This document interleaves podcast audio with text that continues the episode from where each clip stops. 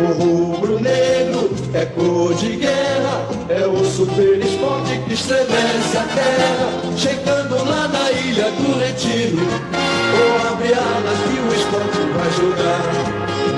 O rubro-negro é cor de guerra, é o esporte que estremece a terra. Bom dia, boa tarde, boa noite, galera. Está no ar mais um episódio do Vozes da Arquibancada, o maior e melhor podcast em linha reta da América Latina. Eu sou Lucas Bastos e hoje estamos aqui para comentar o pós-jogo de Esporte 0 CRB 1. Primeira derrota do Leão dentro de casa, mais uma vez jogando mal. E aí eu quero aproveitar para começar esse episódio trazendo uma frase que Dalpozo falou logo após o jogo contra o eu acho que foi o nosso último jogo, contra o Novo Horizontino, é, em que ele disse que, os, no caso, o próximo jogo, a gente iria melhorar esse setor ofensivo, que a gente ia ter uma semana para trabalhar, para deixar o time melhor né, na criação, e hoje a gente viu esse futebol pobre mais uma vez. Mas isso aí é assunto para durante o programa, a gente vai debater muito. Então, tem outros assuntos também para a gente falar, mas, claro, o principal, o jogo de hoje, a derrota de hoje. E para isso, eu tenho três amigos aqui, rubro-negros, para fazer esse bate-papo comigo. E aí eu quero apresentar vocês. Hoje a gente está com um convidado especial, né? Antes disso, só para citar, é, é aquela nossa ideia, né? De fazer esse esse podcast é uma extensão da arquibancada. E aí a gente trouxe, convidou um torcedor rubro-negro, além de, de todos nós também, que nós somos torcedores, mas uma pessoa aqui fora da, da estrutura oficial do podcast para debater aqui com a gente. E eu quero desejar as boas-vindas ao Marcelo Júnior. Marcelo, seja bem-vindo, meu velho. Como é que você está? Lucas, muito obrigado aí. É, eu tô, eu tô bem por, por estar participando do programa, mas infelizmente não com o resultado que, que a gente gostaria do jogo. Mas eu queria até falar com, com o pessoal que é, pretende é, participar do programa, é, participar com comentários nas redes sociais, que, que façam, porque é muito legal, porque o, o projeto começou recentemente, e eu, por exemplo, acho que eu vi 80% dos episódios que foram lançados. Então, assim, você participar de algo desde o começo é, é uma coisa que eu acho muito, muito legal. E é, me motiva ainda mais a ficar ouvindo os programas que sempre, pelo menos eu, me sinto representado por pelo menos algum participante, pela opinião de alguém que está participando do programa e eu acho muito legal. É um prazer. Que massa, meu velho, que massa. A ideia da gente é justamente essa: é trazer o torcedor para perto para que é, ele tem a voz aqui no programa, né, que a gente possa debater. Aquela resenha que a gente faz ali na arquibancada da Ilha do Retiro, na sede, aquela resenha que a gente gosta sobre o esporte, e a gente faz aqui agora em formato de podcast para dar espaço a, aos torcedores. Então, mais uma vez, seja bem-vindo. Vamos debater isso muito sobre o Leão. E eu tenho outros dois amigos aqui comigo. Eduardo Andrade. Dudu, como é que você está? É, bom dia, boa tarde, boa noite, né, pessoal? Infelizmente, hoje, com uma derrota. Mas é isso mesmo, né? Série B é difícil, é complicado. A gente não ia conseguir ter 100% ou ser invicto, invicto em casa. A derrota ia chegar, cedo ou tarde. Infelizmente, cedo, porque dá tempo para a gente tentar de alguma forma se estruturar, se organizar, analisar nossos erros. Erros que vêm se repetindo desde o início do campeonato. Erros que o treinador fala que vai corrigir, mas no campo as correções não aparecem. Mas é isso. Vamos debater sobre isso mais durante o programa, né? Valeu. É isso, Dudu. E mais um integrante aqui do podcast. Fazia tempo que não participava com a gente, mas por um bom motivo. Guga está cuidando aí do seu pequeno. Infelizmente teve que se ausentar durante alguns episódios mas é por um bom motivo, é pela paternidade. Então, Graças a Deus, vamos estar aqui de volta para debater aqui com a gente sobre o esporte. Guga, seja bem-vindo. Tudo certo, meu velho? Tudo certo, porque a gente está aqui, está todo mundo bem, né? Mas o sentimento realmente é, é, é de muita raiva no sentido de a gente dizer é, é, é, muito chato você ser você não né? Várias pessoas serem tipo tá vendo? Eu avisei né? E isso realmente incomoda muito mas a gente também precisa celebrar que esse encontro aqui estamos aqui de novo. É, mesmo eu não estando não não participando dos programas né, de alguns em sequência eu também me senti representado aproveitando a fala aqui do Marcelo Júnior. E, e agora sim, né? Eu tenho algumas coisas entaladas aqui, então estou no momento certo para poder colocar para fora toda a minha raiva, mas também todo o meu amor pelo Leão. É uma relação de amor e ódio esse Esporte Clube do Recife. Oh. É isso, galera.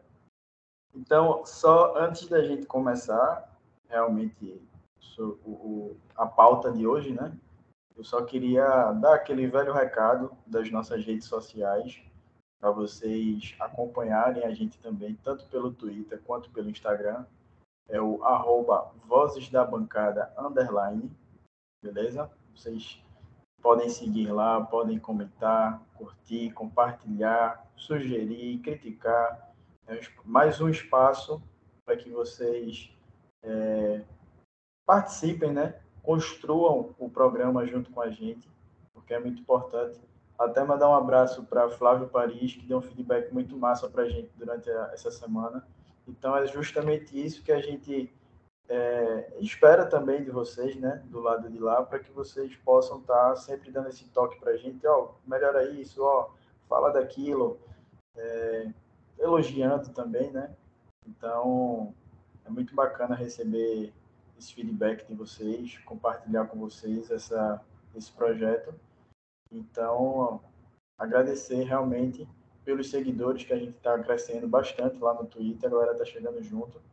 No Instagram também, de forma mais tímida, mas o Twitter a gente está tá, tá indo bem melhor.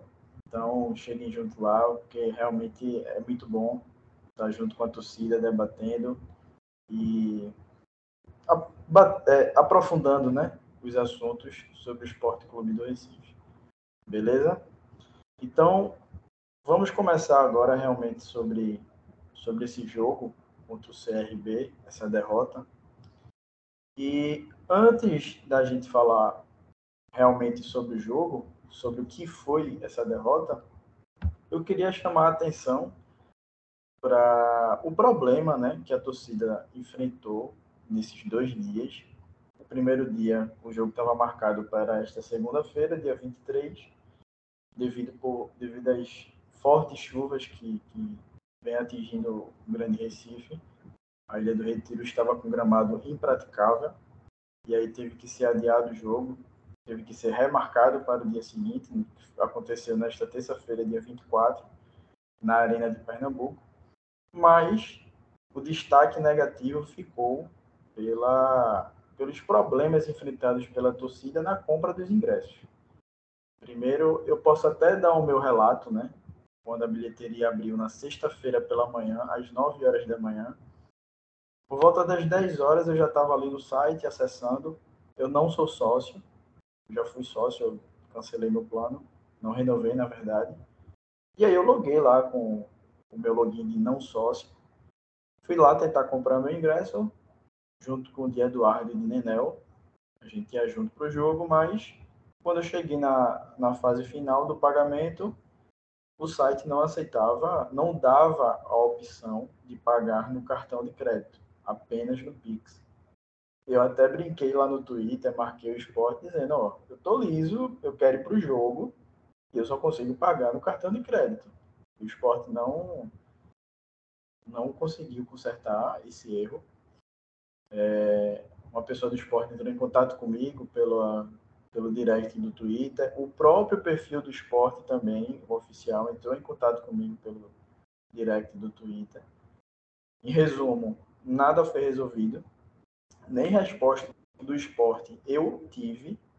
para dar uma satisfação, ó, oh, Lucas, o erro foi esse, a gente pede desculpa, ou realmente a gente está tentando consertar. Eu realmente não recebi nenhum feedback do esporte. E quando chegou a segunda-feira, toda aquela chuva, né, que vem atingindo aqui o Grande Recife, eu até acabei agradecendo por não ter conseguido comprar ingresso, porque eu não ia enfrentar aquela chuva, tanto aquela quanto a de hoje, e hoje pior ainda, que foi na Arena de Pernambuco, para mim fica mais distante. Então, ficaria bem complicado. E aí eu já é, aproveito esse momento para parabenizar os 12.864 torcedores, que foi o público é, divulgado. Não sei se de fato foi o público presente na Arena de Pernambuco, porque pela TV é, a gente via a arena bem vazia. Não sei se realmente foi esse público, se juntaram com o bordeiro da, da segunda-feira e divulgaram, mas foi o que divulgaram, né, na, oficialmente nas, nas transmissões. Então já deixo meus parabéns aqui para quem realmente conseguiu comparecer ao jogo. E não foi só eu que tive problemas, vários torcedores reclamando dessa opção do, do só podia pagar no Pix, aquele velho problema dos sócios, né? Quem tem seus planos de sócio. E aí, mais uma vez, um desgaste em mais um jogo com essa nova plataforma que o esporte trocou, né? Antigamente era Futebol Card e trocou para essa Eleven Tickets da Impla. Acho que vem dando problema em cima de problema, jogo após jogo. E aí eu já quero é. chamar os meninos para saber se eles também enfrentaram problemas, se eles conhecem alguém que, que tiveram esse problema também, para é, não... compartilhar aqui com a gente. É, eu até te atropelei aqui rapidinho. É, eu não, não tive problema, né? Ultimamente eu não, não tô conseguindo ir para jogo. O último foi a final da Copa do Nordeste. É, mas você falou né, sobre essa coisa da, dos erros, né? E, e e para mim está muito claro que o, o, que acontece no clube, né, de, da incompetência ou da, da falta de capacidade de logística e de, administrativo para tanto para a questão de, de ingresso para comprar no site, quanto a gente também vem reclamando muito do marketing, é, a comunicação do clube. Isso para mim é tudo parte faz parte da austeridade que o clube está tentando fazer. A palavra austeridade é uma palavra que é muito sedutora, né? Porque a gente pensa assim, ah, estamos cortando gastos. E de fato é importante cortar gastos porque a gente viu o que vem sendo feito no clube nos últimos anos. Mas a gente não pode fazer uma austeridade é, cortando a comunicação e cortando o marketing e mudando a, a, a plataforma para pegar uma mais barata, talvez, ou que vai oferecer mais, mais ganhos, é, e ao mesmo tempo contrata, gasta uma fortuna com jogadores como Kaique, né? A gente tem no elenco vários jogadores que eu não consigo entender que austeridade é essa, sabe? E aí, ao mesmo tempo, a, explicação também para a gente ter um treinador, né, que é o Dalpozo, também foi austeridade. Ele não veio porque o esporte achava ele maravilhoso, não. É porque o esporte está querendo pagar pouco para treinador. Por isso que Lisca em nenhum momento se interessa em vir, ou até o próprio Anderson Moreira. Então, eu acho muito importante o clube, na, na parte administrativa, vem melhorando essa coisa de pagar dívida né, e tal, só que a austeridade ela precisa ser feita com coerência. E aí a gente não pode abrir mão né, de, um, de um canal importantíssimo que é com o torcedor. Né? A gente precisa fazer com que o torcedor venha para o clube. E aí, reduzindo a equipe de marketing, de comunicação, colocando uma plataforma pior, que não resolve nada, aí é, é tiro no pé atrás de tiro no pé. E aí também é recorrente, né? Mas o que eu acho é isso. Não, não, não, eu tenho convicção que se o esporte parar com essa coisa de achar que é só economizar e tira. Tiraram até, acho que alguém do, do, do jornal. É, é, assistente de comunicação do clube também trocaram, que diziam que o cara era super competente. Então, assim, é isso. É, é austeridade, assessor, pronto. Austeridade e aí a gente não consegue abrir mão, não consegue realmente priorizar o que tem que ser priorizado. Exato, Guga. E aproveitando até o teu gancho, essa, isso aí é o que a gente pode chamar de economia que sai caro, porque a partir do momento que você dificulta a compra de ingressos para o torcedor, você diminui o público, acho que é inevitável diminuir o público do, da partida. E aí você diminui o público da partida, você perde renda. Então, assim, essa economia que teve, que poderia estar tendo né, é, nessa, nessa troca que houve, vale a pena? Eu acho muito difícil que, que vale a pena. Então, assim, é, é uma dificuldade que o que mais me preocupa é que não é de agora, não é tipo esse jogo contra o CRB o pessoal teve dificuldade. Se fosse, vá lá, é, dá para relevar um jogo, mas é desde que houve a mudança é, que saiu a Futebol Card e desde então o pessoal vem relatando vários problemas para comprar ingresso, para conseguir entrar no jogo, alguma coisa do tipo. Então, assim, é, é algo que não faz o menor sentido ter uma economia se for dessa forma. É, o esporte tem que repensar, a diretoria tem que repensar essa troca aí. É, eu até entendi no começo, como eu disse, se fosse um jogo, dois jogos, três jogos, beleza, tá trocando agora, é, você entende que, que tem que ser feita um, toda uma alteração no processo e, e, precisa disso, mas esse tempo já passou, né? Já passou há algum tempo já e continua dando os mesmos problemas. E até com, com o Lucas teve esse relato dele, de que pelo menos, pelo menos, se o, o clube tivesse a preocupação de ir lá falar com o Lucas, olha, Lucas, realmente a gente não conseguiu resolver o problema de jeito nenhum, por causa disso e disso e disso, até é, não é que resolveria, mas pelo menos amenizaria o problema, mas nem isso. Então, assim, é, são muitos erros, são muitos erros. É, é complicado seguir dessa forma. É, e até eu em conversa. Né? Fala, Dudu. Não, eu queria concordar, né? Com o que foi dito por, por Guga e Marcelo. É, e também eu queria destacar a questão do aplicativo, que é o Simples, né? Que é o Eleven.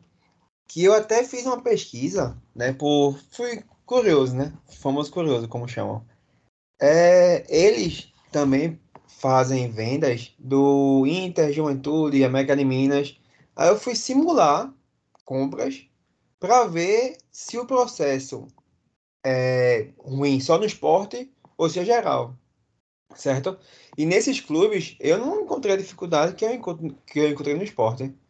Até reclamações de torcedores. Eu também não encontrei a quantidade de torcedores do, reclamando do sistema. Aí o esporte fica transferindo uma culpa. Eu não quero passar pano, eu não quero amenizar a responsabilidade da empresa, certo? Até porque o próprio sistema em si, a do futebol card, é bem melhor. Mas, porra, será que o problema é de fato só da empresa? Será que não houve um problema de um ruído, talvez, da questão do esporte, questão de sócio? Enfim, alguma, alguns dados informados ou passados pelo esporte será que não chegaram errados ou com algum ruído na empresa? Eu me questiono muito sobre isso, sabe? Porque eu dei exemplo em mais três times, nenhum dos três times encontra as dificuldades que o esporte apresenta, sabe? Mas enfim, eu queria também destacar essa questão da economia que o esporte faz, que o esporte, o dinheiro entra no time, no, no, no clube, o dinheiro circula. A questão é onde investir, como investir, onde cortar, como cortar. O esporte não vê problema em manter um salário de um jogador inútil para o elenco, mas corta de um sistema de vendas de ingresso, corta de um departamento de comunicação, departamento de marketing, departamento social, sabe? É aquela questão de ter o dinheiro, mas não saber administrar, não saber onde gastar e onde economizar. Esse é um grande problema do clube.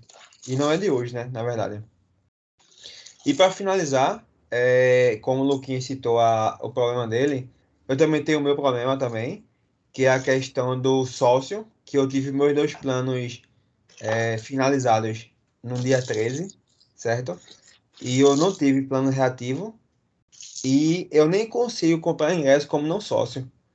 Para mim, eu não consigo nem chegar na parte de pagamento, porque eu não posso comprar nem ingresso sócio, porque foram finalizados, mas também não posso comprar não sócio, porque eu não sei se o sistema lá tem ligação com CPF, né, tal. Mas quando eu coloco no CPF, eles simplesmente o sistema não deixa eu prosseguir com a compra. Mas é isso, é muito problema. O esporte é dor de cabeça. E foi até importante, Dudu, esse teu relato para testar, né, nos outros clubes, já que eles utilizam a mesma plataforma. E fica aí o relato, né, de que realmente o problema é só no esporte.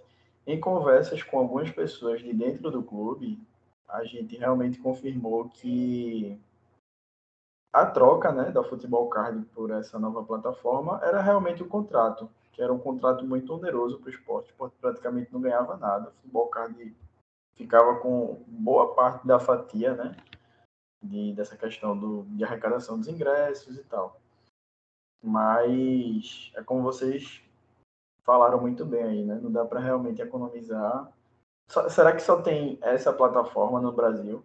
Pô, a gente tem um porto digital aqui, pleno Recife. Será que não tem uma startup, uma empresa lá que pudesse desenvolver um sistema, ou já tem um sistema pronto que a gente pudesse aproveitar. Ou Brasil afora, procurar uma empresa com um contrato que seja bom para o clube também, mas que não dê tanto problema como a atual. Então fica aí o registro né, da, da gente aqui em relação a essa, essas dificuldades que o torcedor vem enfrentando. Inclusive, hoje de tarde chegaram alguns torcedores lá, um, um número até considerável na arena, por volta das duas horas, duas e meia, e o sistema, a internet da arena simplesmente não estava funcionando. Então o pessoal ficou um chá de cadeira lá, né? Levou um chá de cadeira bem grande, na chuva, esperando para que pudesse trocar o ingresso. Quem já tinha ingresso do jogo que foi adiado, é... e quem quisesse comprar também. É, e só para também não perder o gancho, importante citar a estrutura da Ilha do Retiro em dias de chuva. Os, as imagens que a gente viu ontem da Ilha do Retiro alagada, das arquibancadas da Ilha do Retiro alagada, torcedores né, fazendo ali de piscina. É, eu vou, quem está escutando o programa pode até me, me chamar de chato, me achar muito chato, mas eu não consigo achar graça em imagens como aquela porque eu fico me perguntando se aquele tipo de imagem acontece aqui no Arruda, no Santa Cruz, seria motivo de chacota. E na Ilha do Retiro, a gente, por ser o nosso clube, a gente acaba levando ali na brincadeira. É, uns acham normal, acaba normalizando, enfim. Eu, Lucas, eu não consigo achar aquilo ali engraçado. É a imagem do clube. Tinha funcionários do clube com balde, com pá, tentando tirar a água de dentro do gramado da, da ilha.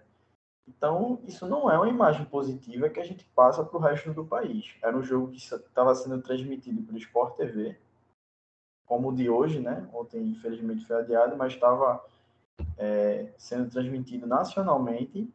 Então, fica essa imagem, para mim, Lucas, uma imagem negativa que o clube passa. Concordo das, da, da, das dependências da estrutura do seu estádio.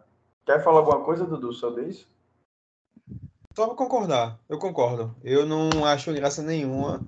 E isso aí é uma imagem negativa para o clube. Só confirmar mesmo, enfatizar mesmo.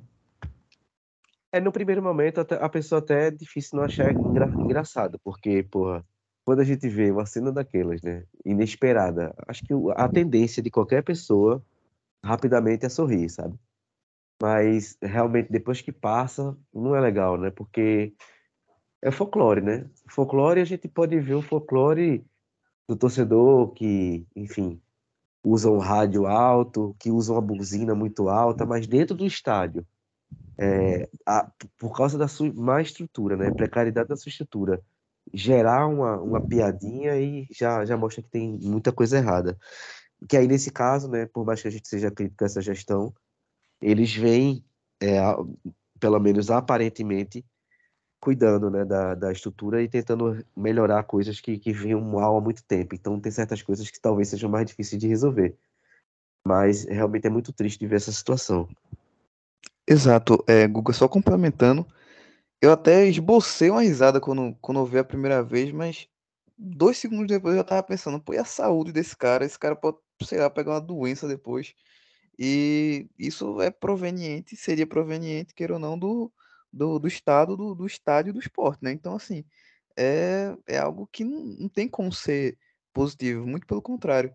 Então, foi algo que realmente, depois de cinco segundos, eu já via como bem negativo a, a, a imagem do, do esporte.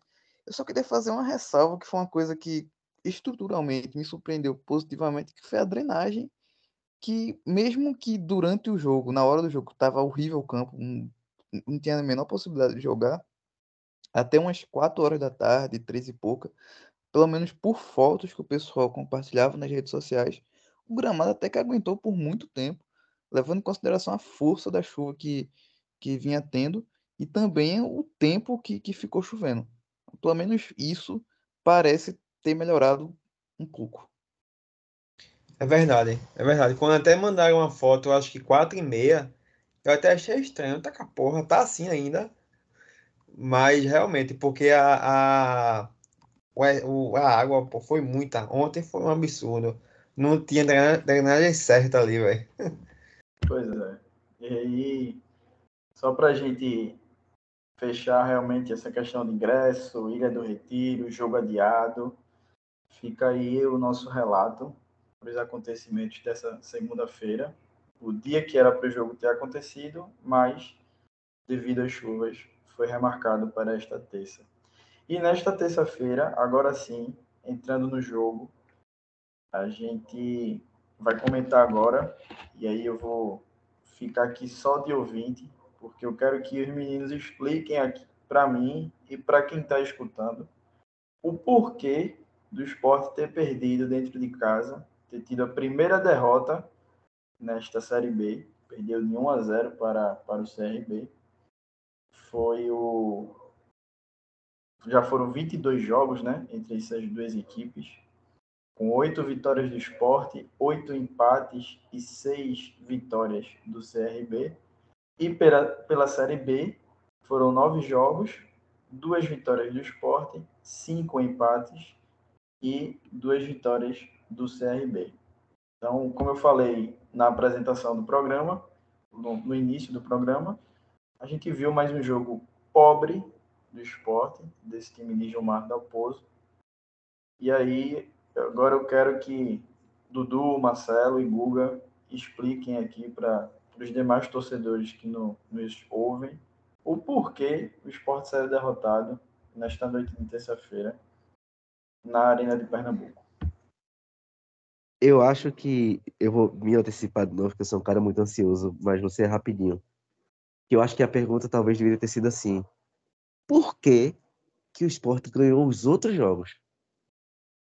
É, porque com o futebol apresentado, estava na cara que em algum momento se acontecer, mesmo dentro de casa contra o adversário que está lá na, né, brigando lá embaixo para se salvar, é, que enfim, tem tudo para né? E, e não, não brigar pelo rebaixamento, não é para tanto.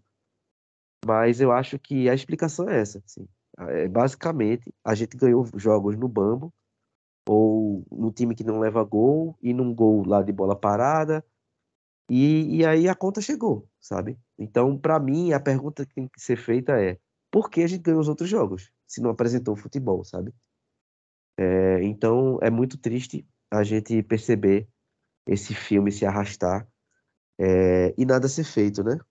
Então, porque a gente pode falar sobre vários aspectos taticamente, que o time não, não consegue propor jogo, que a gente não tem volante que consegue quebrar a linha, que a gente não tem profundidade, que a gente não chuta pro gol, que a gente é um dos times que menos finaliza no, é, no, no, no Brasileirão, é, da Série B.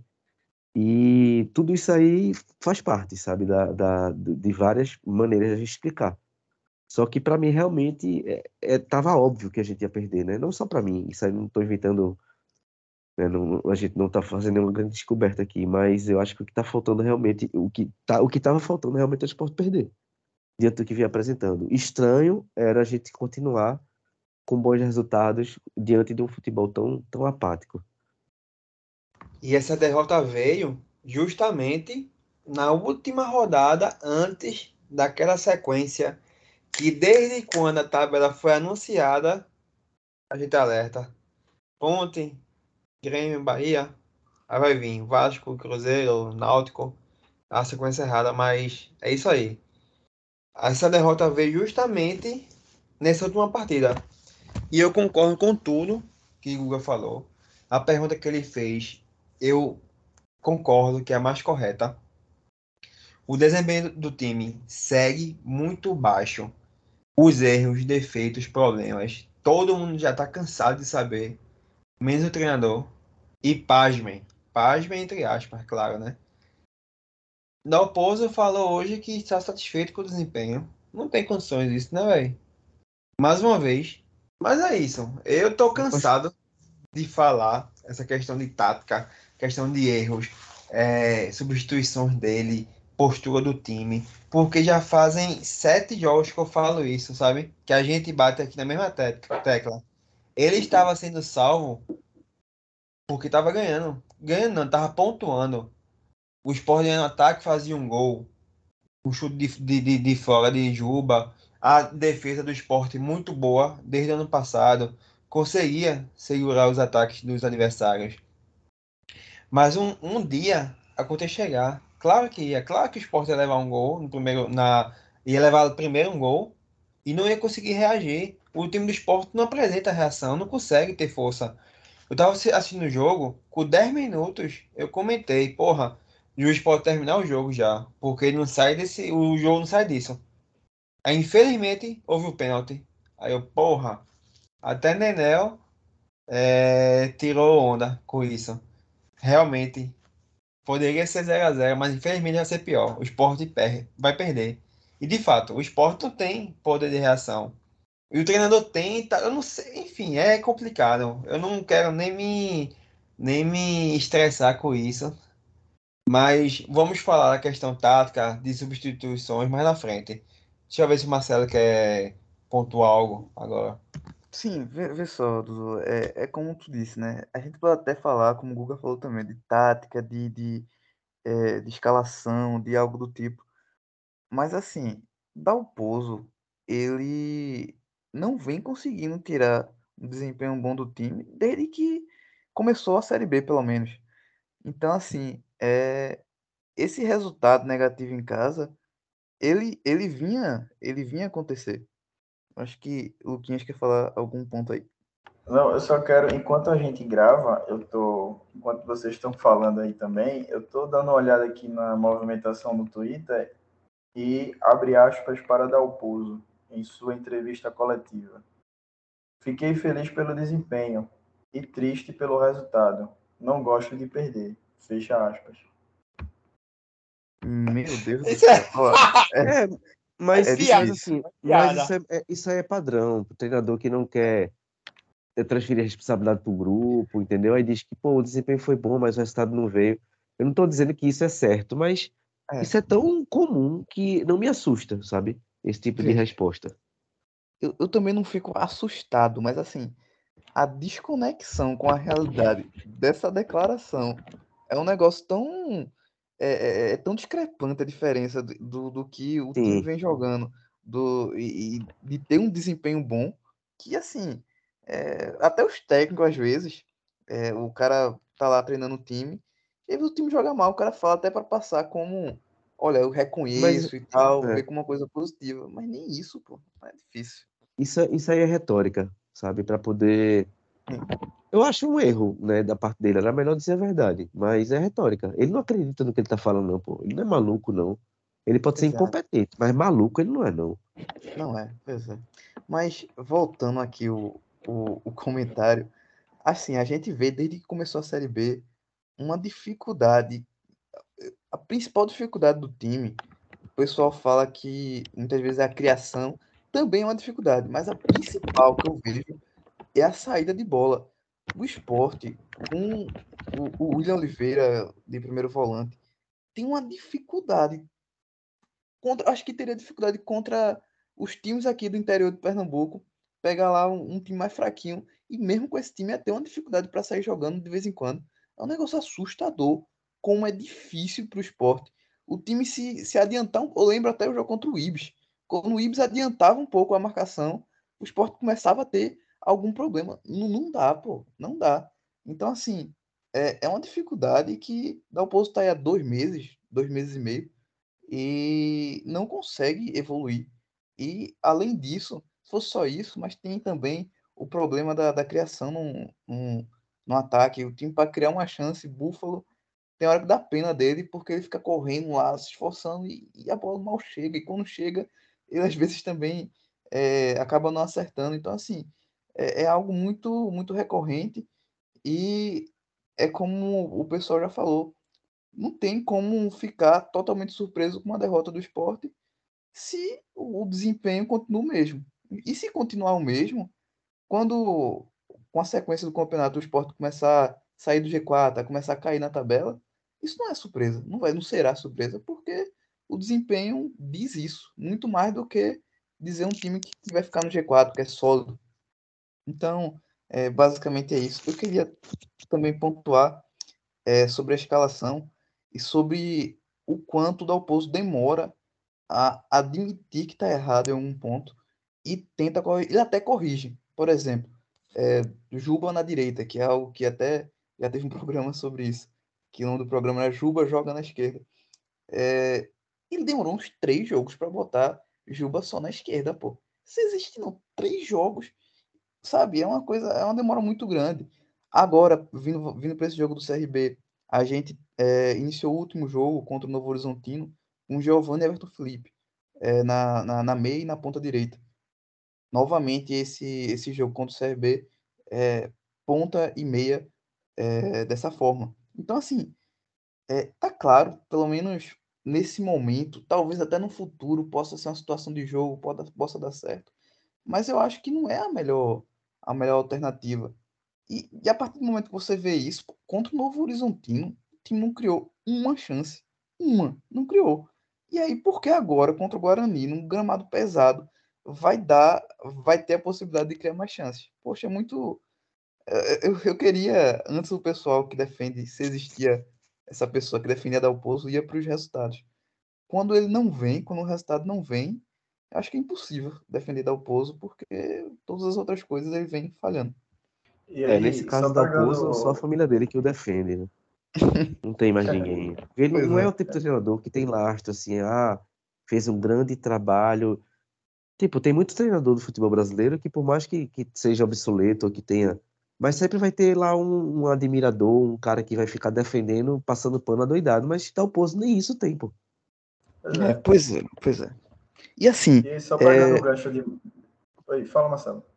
Pronto, é só para complementar, para finalizar mesmo o comentário. Eu queria fazer um apelo, não sei se vocês vão concordar, mas Raiva Negas, que até entrou mal hoje, ele tinha sido o cara mais regular da ponta, que, que é ponta e que vem entrando, e ele não foi titular um jogo, a Série B inteira. Qual é o problema? Eu não sei se é. Eu ia falar isso. Eu não entendo. Sim. Eu, eu não sou fã de Raiva Negas, não. não o Raiva Negas vai mudar o esporte, não é isso. Mas, poxa, para quem bota Jaderson não sei quantas vezes, para quem bota Bill não sei quantas vezes, Será que Raiva Negra é tão pior assim? Fica aí a reflexão. Aí tá colocando Everton Felipe agora, na direita.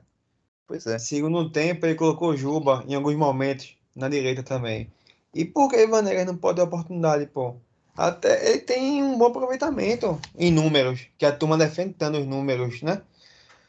Ele tem gol, tem assistência, consegue criar oportunidades. Eu acho que essa ponta direita aí que é um dos setores mais defeituosos ou débeis, né, que se fala no time, eu acho que dava para dar uma oportunidade para ele. Eu acho que ele merecia já. Eu, eu concordo com vocês. É, e isso só mostra o quanto o Dalpozo ele não, não consegue ser criativo o suficiente. E a gente não está pedindo aqui para ele inventar a roda, mas ele não tem uma, uma criatividade para encontrar soluções, e são soluções simples, para que o time venha a render um futebol melhor. E a gente já cansou de falar aqui nos programas. A gente não está pedindo para o esporte jogar como o Manchester City, a gente não está querendo que o esporte jogue como o Liverpool. Mas com as peças que Dalpozo tem, mesmo com todas as limitações, ele pode escalar melhor e ele pode é, formatar uma, um time melhor, que seja mais criativo. A gente já cansou de bater aqui na tecla de William Oliveira, como o Marcelo falou, que é um cara que não agrega nem na marcação, que poderia ser uma, um ponto em defesa dele, nem na marcação ele vem agregando.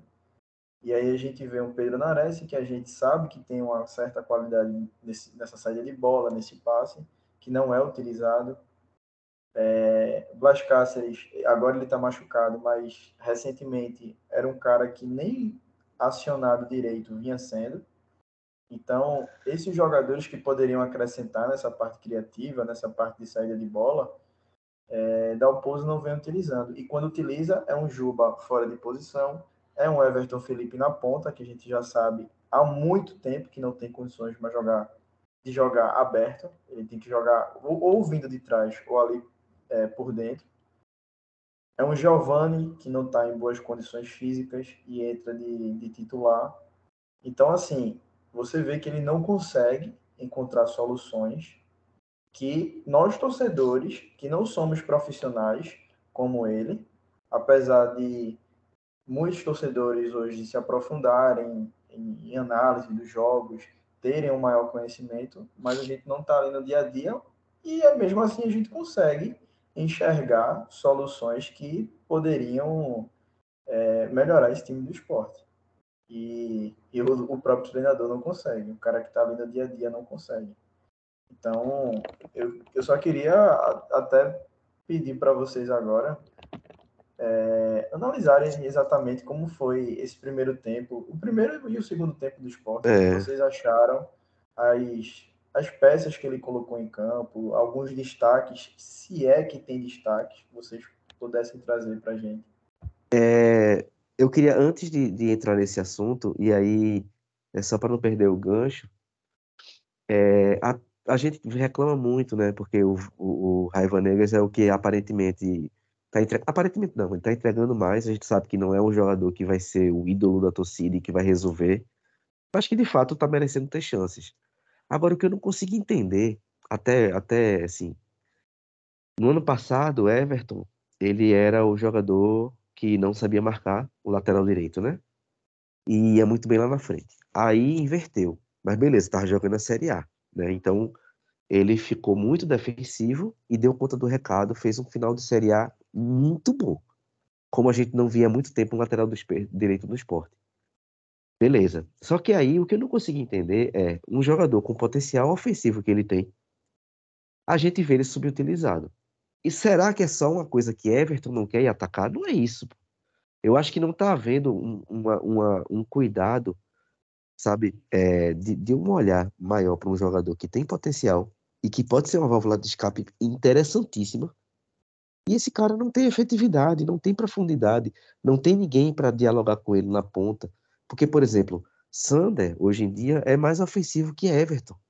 Isso aí, para mim, é um poste mijando no cachorro. Sabe? E aí, talvez. Absurdo Sander, isso, velho. Tal, porque Sander, talvez, ele tá sendo mais ofensivo. Até o próprio Lucas Hernandes, né, que a gente viu que demora muito para subir para descer. Mas por que esses caras estão mais ofensivos? Com... Será que é porque ele não tá tendo apoio de um Juba ali pelo lado, que dialoga com ele, que, que cria é, profundidade para ele ir até o fundo? ou, ou ter alguma efetividade ofensiva, por que Everton não está tendo isso? Na, como eu repito, na Série A era justificável, eu nem reclamava. Mas nesse ano a gente não vê. Gente, Everton fez um gol contra o Náutico, né? E aí, pô, é um, é um moleque que tem bom chute, que tem bom cruzamento, que sabe fazer gol, sabe? E aí a gente não tá usando, não tô falando nem ele pra, pra ah, não, então bota ele de ponta para botar Ezequiel na lateral direita, que eu acho Ezequiel uma temeridade. Mas mesmo como lateral, ele poderia ser muito mais utilizado, sabe, ofensivamente, e não é. Então, eu, eu, eu não consigo entender é, o porquê disso, sabe? Tantos treinadores vêm aqui e os caras veem potencial e parece, quer dizer, não veem, né? Eles não enxergam. E aí é isso. Eu acho que agora a gente pode é, começar a falar do jogo, mas essa falta essa... de opção também tem a ver com o jogo, né?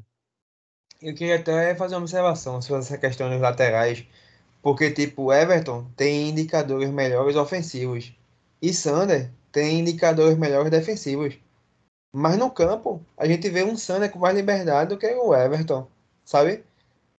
Tem esse ponto também. Eu sou totalmente contra Sander. Eu não gosto. Para mim, ele já fez 200 jogos hoje. Para mim, isso foi um, é um absurdo ter um jogador é, como Sander também. completando ter 200, 200 jogos. Enfim, preferi, eu para hoje, inclusive, eu daria sequência para Lucas, porque Lucas tem os problemas dele, principalmente físico, mas ele tava começando a o desempenho dele tava um pouco melhor. No último jogo, eu sei que a gente teve muitos defeitos, falhas, mas ele conseguiu dialogar melhor. Ele conseguiu chegar no último terço, na, na linha de fundo, conseguiu realizar ultrapassagens, certo? Com mais qualidade do que o Sander apresenta. Porque Sander, para mim, é, meio, é jogador de meio campo para trás só, sabe? Mas só, eu só queria pontuar essa questão dos laterais, porque o Guga falou. Mas aí vamos entrar aí no, no, no jogo em si, né? Vamos embora. Isso, E eu, é, eu queria para Marcelo falar sobre o jogo. ver. Como é que é, ele deu esse jogo do esporte? eu acho que o esporte ele teve um momento que foi muito bom, que eu achei até que na transmissão é, Cabral falou isso em alguns momentos, que foi o começo do segundo tempo. Aqueles 10 minutos ali, realmente, ali o esporte botou pressão, tentou, mas em 90 minutos, você ter 10 minutos só contra o CRB, com todo respeito ao CRB, que é, até Daniel Paulista tá lá fazendo o trabalho dele, não, não acho que vai ser um trabalho ruim, não. Mas assim, com todo respeito ao CRB, o esporte em casa, é, ter 10 minutos bom, levando em consideração que o time saiu perdendo logo no começo do jogo, é muito pouco. É, a gente teve, teve momentos que, que o CRB controlou totalmente a partida e infelizmente foi a maior parte do jogo. Quando o William Corrêa entrou no jogo, você viu que rapidamente Daniel Paulista corrigiu o problema e aí Dalpozo não conseguiu mais ver é, é, ferramentas, ver jogadores que pudessem mudar o jogo a favor do esporte. O esporte praticamente parou de, de pressionar é, naquela blitz né, que a gente chama. Então, assim, foi um jogo muito improdutivo do esporte. Muito, muito improdutivo, como, como já, é, já, é, já é de praxe desse time da Dalpozo. Então, assim, é, eu só queria citar sobre o jogo Everton Felipe. Everton Felipe, ele. É impressionante a torcida com ele, porque a torcida o odeia ou ama Everton Felipe. Então é um caso de amor e ódio impressionante. Quando ele erra, ele é mais criticado do que até o normal. E quando ele acerta, também vem um pessoal defender ele mais do que o normal. Eu, desde que ele foi contratado, eu acho que o Everton Felipe é um jogador útil, tá? Até na Série A eu achava ele um, um reserva interessante. Atualmente na Série B eu acho que ele tem espaço até no time titular, mas ele tem um problema que é de lesão, que eu acho que atrapalha muito ele. Ele, quando se machuca, para voltar a jogar o ritmo que, que ele tinha, no ritmo que ele tinha antes de se machucar, ele acaba demorando muito. Ele até me iludiu um pouco contra Tom Benz, que eu achei que ele foi bem, foi espetacular, mas foi bem. Mas logo depois foram três partidas muito ruins. Ele atualmente hoje eu dou um desconto para ele porque Dalpozo colocou ele num lugar onde claramente ele não, veja, talvez se ele tivesse 100% fis- fisicamente voando, ele possa jogar, iniciar um jogo na ponta. Mas obviamente não era o momento agora. Obviamente, no começo do jogo já estava claro que ele não ia aguentar é, o tempo todo aquele lateral esquerdo do, do CRB é, disputando com ele. Então, assim, é, tanto é que, dito feito, o pênalti ocorreu justamente num, com o Ala, o Guilherme Romão, se eu não me engano, do, do CRB, é, indo para cima dele dentro da área. Então, assim, é, eu até acho que ele não foi pior do que é, Giovani, por exemplo. No primeiro tempo, eu me incomodei mais com Giovani durante a partida do primeiro tempo do que com, com, com Everton Felipe. Porque Giovani às vezes desligava, a bola ia para ele, ele olhava para não sei onde, ele com a bola dominada perdia com uma facilidade gigantesca. Então, assim, me incomodou mais do que Everton Felipe. Só que Everton Felipe fez um. decidiu o jogo negativamente. Então, assim, é, eu acredito que seja um jogador que possa ser útil, inclusive, novamente, eu acredito que ele é titular do time, porém, ele tem que tentar rever isso no, no, desempenho dele, não sei se com treino, não sei com que exatamente, essa demora para voltar a, a, a, ao desempenho máximo dele é, depois de uma lesão, depois de umas férias, eh, desse tipo de coisa. E queria fazer um destaque, aproveitando o Sander, né, 200 jogos. É, eu, eu não tenho 1% de raiva de Sander. Eu, eu até defendo ele um pouco. Só que eu tenho raiva, às vezes, de quem contratou Sander. Porque a culpa não é dele. Sander, é para mim, ele foi um dos menos piores hoje. Porque é uma dedicação 350%. Um negócio que, assim, às vezes é uma coisa humanamente improvável que a pessoa consiga fazer. Sander consegue. Eu lembro de, de relatos de, de vezes que o, o, médico do esporte falava: Eu não sei como é que Sander tá em campo, não, porque ele tá com tornozelo machucado, com não sei o que machucado, ele tá lá, correndo mais do que metade do time, e olha lá. Então, assim, é... não sou fã de Sander, não, mas eu nunca xinguei ele, eu acho. Eu acho. Posso ter xingado, mas eu acho que não. Então, eu acho, eu acho que. Eita, Lucas, manda ver aí. Não, Guga, pode completar. Sobre Sander, é, o momento da gente é tão complicado que eu não consigo criticá-lo, sabe? Apesar de todas as limitações e eu, eu sim ter um incômodo grande. É, me incomoda muito um atleta do nível de Sander. Eu falo do nível técnico, tá? Porque ele é um profissional dedicadíssimo, é um cara exemplar, sabe? É um, um cara que. Tudo bem, a gente também está tão acostumado com profissionais que não fazem o seu papel, que quando alguém faz nessa coisa da dedicação e do comprometimento, a gente trata isso como se ele fosse um ET, né? Mas eu acho que o Sander ele tem um, um nível de envolvimento que é muito bonito, sabe? mas isso é uma coisa. A outra é ver que ele realmente é um atleta que tem deficiências e que ele vem sendo titular já há muito tempo, sabe? Porque um Sander que de repente pudesse compor um elenco, que a gente até para compor um elenco a gente não gostava dele, mas beleza, vá lá, sabe? Agora, um cara que vai ser titular né, num clube do tamanho do esporte, isso me entristece bastante, né? Assim como me entristece ver Ronaldo com mais de 200 jogos, talvez. Deve ter até mais do que Sander, né? Então, esse tipo de coisa, eu lamento muito. Porém, nesse momento, Sander está longe de ser um dos problemas desse time. E só complementando, eu concordo contigo, tá? Em muitos momentos eu, eu tenho raiva de quem contratou Sander é, de quem mantém Sander. Mas assim, é, é, é, é, como dizer, dele especificamente, eu às vezes até começo a xingar e eu fico, não, deixa, Sander não, não merece. E realmente, é como tu disse, é, você ter Sander como titular há tanto tempo, e, e, e, em Série A, Série B, onde for, e não ter alguém que dispute uma posição com ele é algo preocupante. É, eu, eu acredito até que o único momento que Sander realmente não foi titular desde que ele chegou foi com o Júnior Tavares é, no momento lá na Série A de 2020. Tirando isso, eu não lembro, vocês podem até me corrigir, de nenhum momento em que ele era reserva absoluto.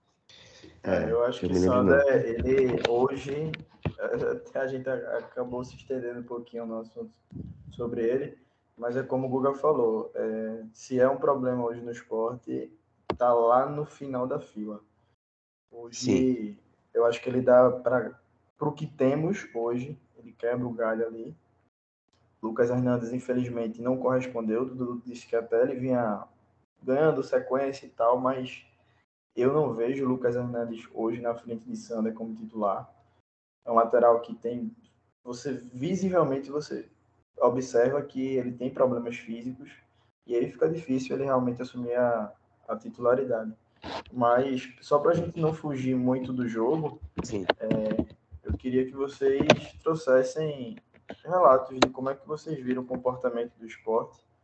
Não só as falhas de Dalpozo, mas se vocês concordam com a escalação inicial, se vocês entrariam com esses três meias, Giovanni, Juba e Everton Felipe, uma hora meia, uma hora ponta, né, no caso de Juba e Everton, é, trocando muito ali de, de lado.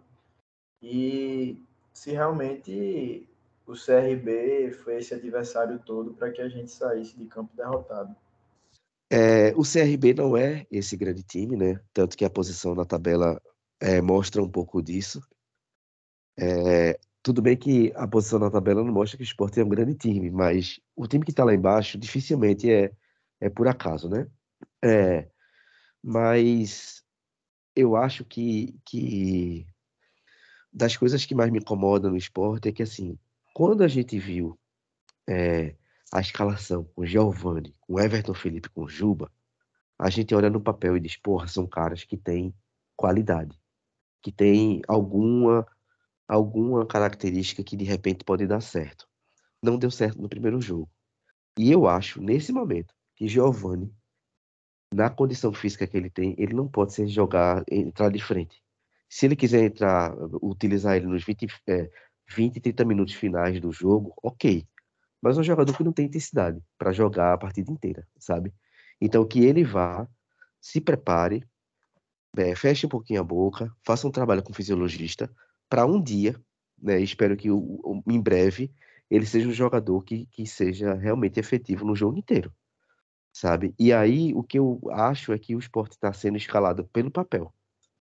Mas é um time, é um time que é no papel você olha e fala, pô, interessante essa escalação.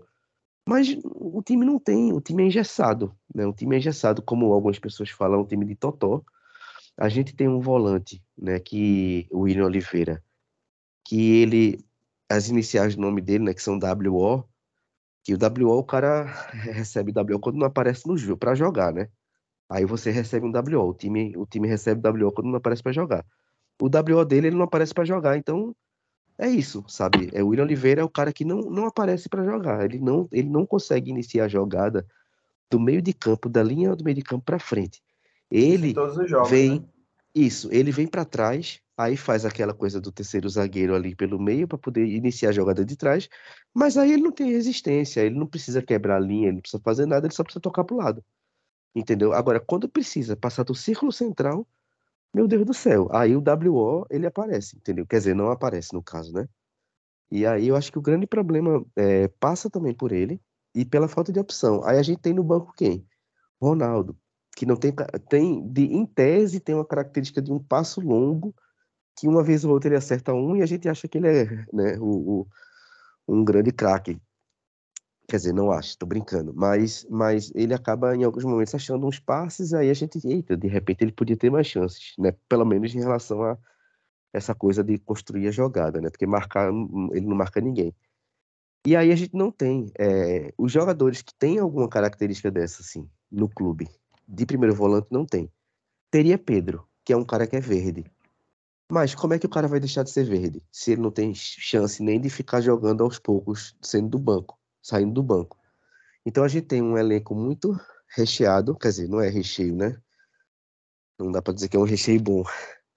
É, a gente tem um elenco muito numeroso nessa posição e não tem ninguém. E aí muitas pessoas já falaram, não sei se muitas, mas Lucas já é defensor de pelo menos tentar botar Bruno Matias com talvez o Nares da vida ou um outro cara que possa Exatamente. propor alguma coisa. Exatamente.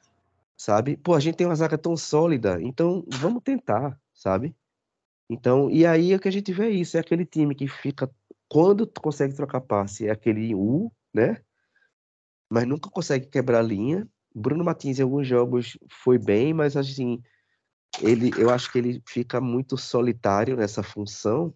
E aí, Juba hoje foi meio marcado, eu via sempre alguém na cola dele. E aí pronto, acabou o time do esporte, porque Giovanni não tem mobilidade. Everton Felipe, que a gente critica, ele pelo menos não é omisso. Só que aí ele sempre, toda hora, ele, pelo fato de não ser omisso, às vezes ele exagera na tentativa. Porque se eu sou jogador e em algum momento do jogo errei dois passos seguidos, porra, deixa eu jogar mais simples aqui, até recuperar a confiança e, e, e tentar uma coisa diferente de novo, sabe? E eu acho que falta esse bom senso. Então o time não tem, a bola não chega na frente, a gente não viu, é, tirando um chute que, uma jogada até boa do Kaique pela esquerda, que ele cruzou para para Búfalo, eu não vi mais nada assim. A gente não vê o, o goleiro do CRB é porque estava chovendo, né? Ele saiu com o uniforme encharcado e tal, talvez estava um pouco sujo, mas ele não, ele não, ele não, não precisou fazer uma grande partida, sabe? Então eu acho que isso aí, explica muito. Só para ilustrar isso que tu falou, claro. é, pegando os números aqui do jogo de finalização, porque se você for ver, tanto o Maílson quanto acho que é Diogo, o goleiro do, do CRB, eles não trabalharam no jogo. É, isso, os, os números, Silva. Os números de, isso, Diogo Silva. Os números de finalização foram 18 do esporte contra 13 do CRB, sendo cinco chutes no alvo do esporte, seis fora do alvo E, e aí você vê que a gente até os chutes no alvo, que foi um número de ruim ali para razoável, não oferece perigo. E aí eu queria estar chamando o Dudu para aproveitar essa questão do, da finalização, de criação, e pedir a visão dele em relação a, a Buffalo, porque hoje, mesmo com a gente criticando tanto essa, essa questão da criação, é, eu, eu me incomodei muito com, com o Buffalo hoje, porque tudo bem que a bola não chega redonda para ele finalizar, e ele teve até uma ótima chance de ter empatado o jogo, uma jogada ali pela esquerda, mas me incomodou muito porque se a bola não chega, pelo menos você tenta segurar, fazer um pivô, né, para o time se aproximar mais, tenta fazer uma tabela, tenta finalizar de fora da área, não sei, mas a bola queimou muito no pé dele hoje, talvez pelo gramado em condições ruins, por conta da chuva, mas não foi a primeira vez que a gente viu esse tipo de desempenho dele é, com, com essa bola queimando no pé. E aí eu queria saber a visão de Dudu em relação a, ao desempenho dele, tanto dele quanto de Kaique. É, Buffalo, ele já mostrou em partidas anteriores, né? Que ele tem uma certa dificuldade quando sai da área, sabe?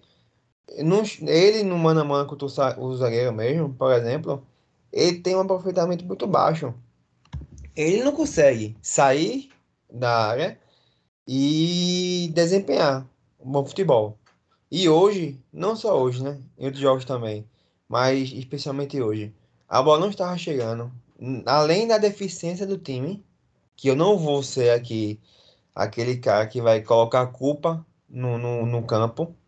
É lógico que o campo estava péssimo, é lógico que o campo influenciou, mas não foi só o campo, porque o desempenho baixo do esporte se apresentou em outros jogos em outros campos, em outras condições, certo?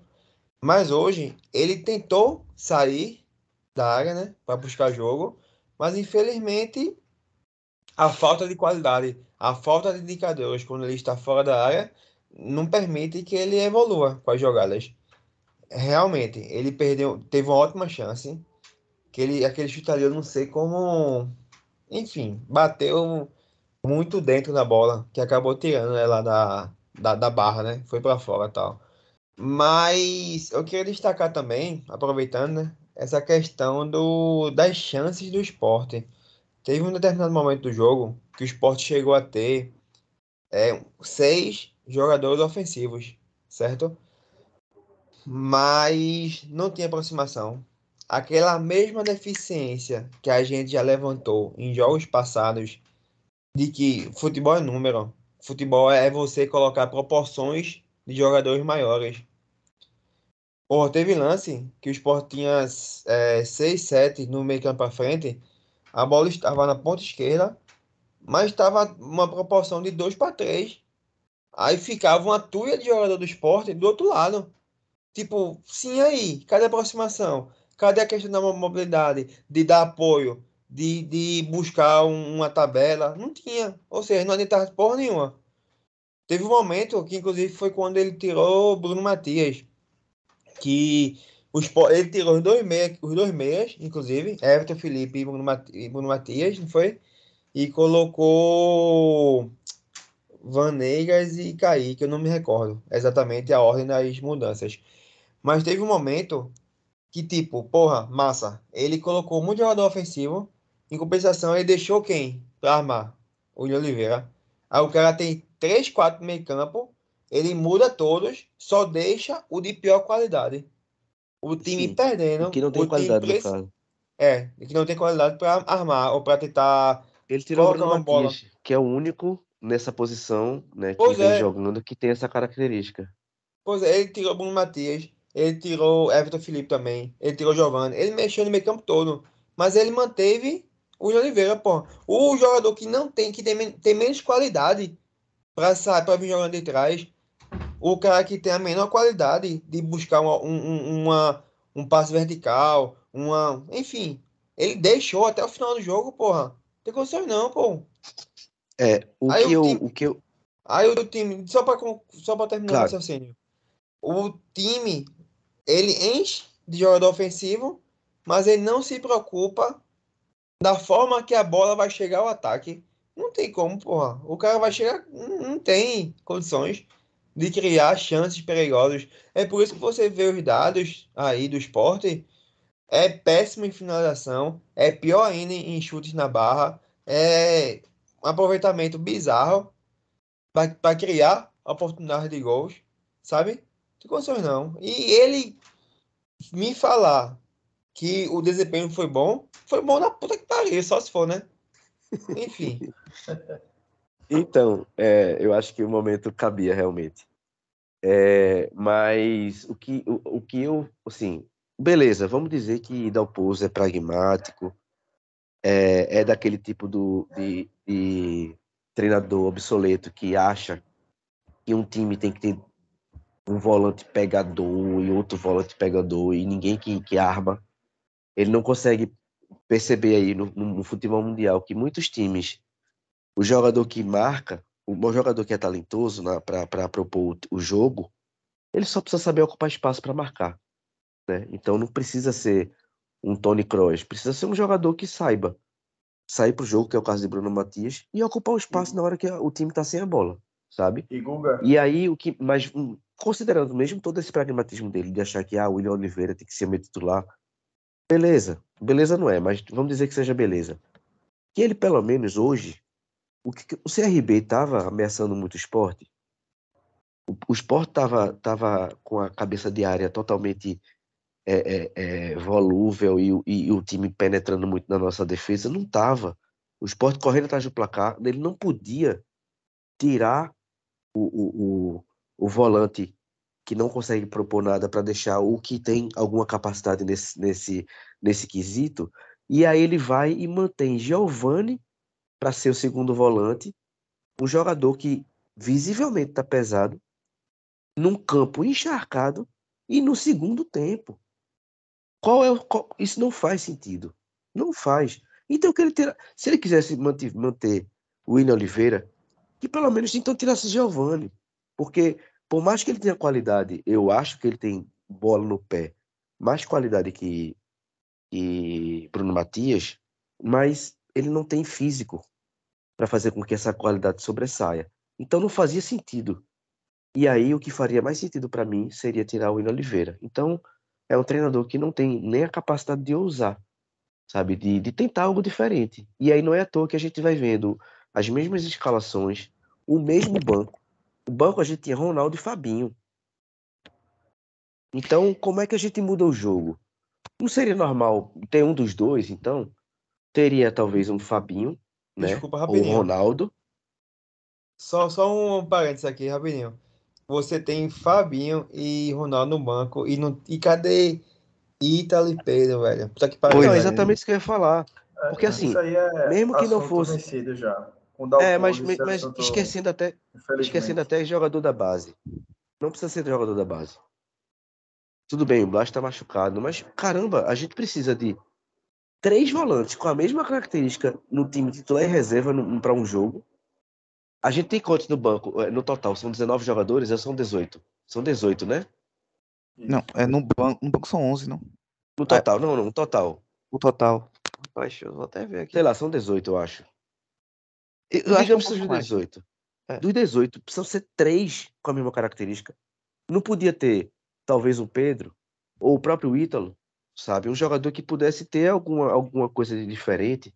Eu tô falando deles dois porque eu não consigo lembrar de outros, porque o Nares também tava, tava machucado, pelo que entendi.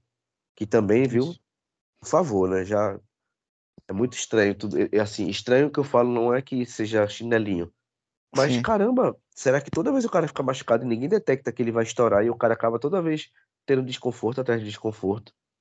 Então é isso, acho que o esporte não, não vai, não saiu do marasmo do jogo, porque o treinador simplesmente só mudou as peças. Mas o, o, o, o- a forma de jogar foi a mesma. E no momento que Daniel Paulista é, botou um volante com um pouquinho mais de qualidade. Olha, eu tô falando Daniel Paulista, com todo respeito a ele, né? Ele tem uma história muito bonita no esporte. É um cara é. também profissional dedicadíssimo, aquela coisa toda. Mas não é nenhum Guardiola, né? A gente acha que há de convir. Só que qual era o normal de, de Daniel Paulista? Caramba, eu tô levando um sacode do esporte aqui. Sacode é exagero da minha parte. Mas a gente tá sendo muito atacado. Então eu vou botar um, um, um jogador aqui no lugar do meu volante que esteja descansado e que marque tão bem quanto ele. Não. Ele botou um cara que sabe sair pro jogo. Foi o que aconteceu. Reverteu, eles começaram a ter mais chance que a gente. E aí, depois disso, depois que o esporte arrefeceu por conta da mudança de Daniel Paulista, nada mais aconteceu no jogo praticamente. Eu não sei se aquele lance de Buffalo foi depois disso, talvez, não lembro. Mas você não viu o esporte criar mais. É... Não é nem criar, porque a gente não criou muito, mas a gente estava pelo menos rondando a área adversária. E depois disso não teve mais. Acabou. Sabe? Com a simples mudança de Daniel Paulista. O, o esporte era como se o jogo tivesse. Ó, se o juiz acabasse o jogo ali, não precisava nem reclamar com o juiz. E a gente sabia que não ia acontecer nada. Acabou-se mesmo Sobre... ali. E só. Pode falar, Lucas. Fala. Depois eu- Vê, Eu mas só porque é rapidinho. destacar o William Oliveira. É... William Oliveira? William Correia. O William Oliveira Sim. é tão. Fica na cabeça da pessoa, martelando tanto que você lembra do cara. Mas o William Correia, eu acho que teve uma jogada, uma jogada simples. Eu Acho que foi assim que ele entrou. Ali pelo, pelo corredor direito. Ele dá o passe para frente, não sei se para o meia, para o atacante do SRB. Ele dá o passe e já vai, se projeta para receber. Aquele famoso 1-2 que ele até finaliza, não foi um chute tão perigoso, mas foi um chute que saiu ali Sim. pela direita de Maius. Então Sim. você vê que é um cara que dá uma mobilidade, como o Guga bem pontuou, ao invés de Daniel fechar o time, não, ele coloca um volante para controlar o jogo a partir da posse da bola, coisa que Dalpozo não faz. Só para vocês terem uma noção, por exemplo, Bruno Matias e Pedro Nares, que eu acho que é uma das duplas mais pedidas, não só pelo pessoal aqui no podcast, quanto pela torcida. Eu acho que não teve um minuto em campo, esses dois. Eu até pensei contra o Novo Eu não lembro. É, eu acho que teve zero minutos. Então, quando um Novo Não, se teve, foi assim, é, com, com três volantes. Se É, teve, foi com ser. o William Oliveira junto. Mas eu digo Os dois dupla. sozinhos, não. É, eu digo a dupla, sem o William Oliveira. Não, teve não. Nenhum, zero. Então, assim, poxa, eu até entendo não começar com os dois, beleza. É, fica muito, é, é, fica muito arriscado começar com os dois, tudo bem. Mas não dá para colocar um segundo tempo num jogo que o time tá perdendo em casa. Quer dizer, dessa vez até não dava porque Nares não tava no banco. Mas, assim, Aham. outras oportunidades que teve contra o Novo Horizontino mesmo. Poxa, o Novo Horizontino não tava agredindo tanto o esporte, não dava para testar 15, 20 minutos. Bota lá Bruno Matias e, e Nares, vê como, como o que acontece com o time, se se melhora essa saída tão criticada por todos nós. E Ó, outro eu vou dizer- ponto. Você pode falar. Vai. Não, não, não, desculpa, eu me empolgo, vai.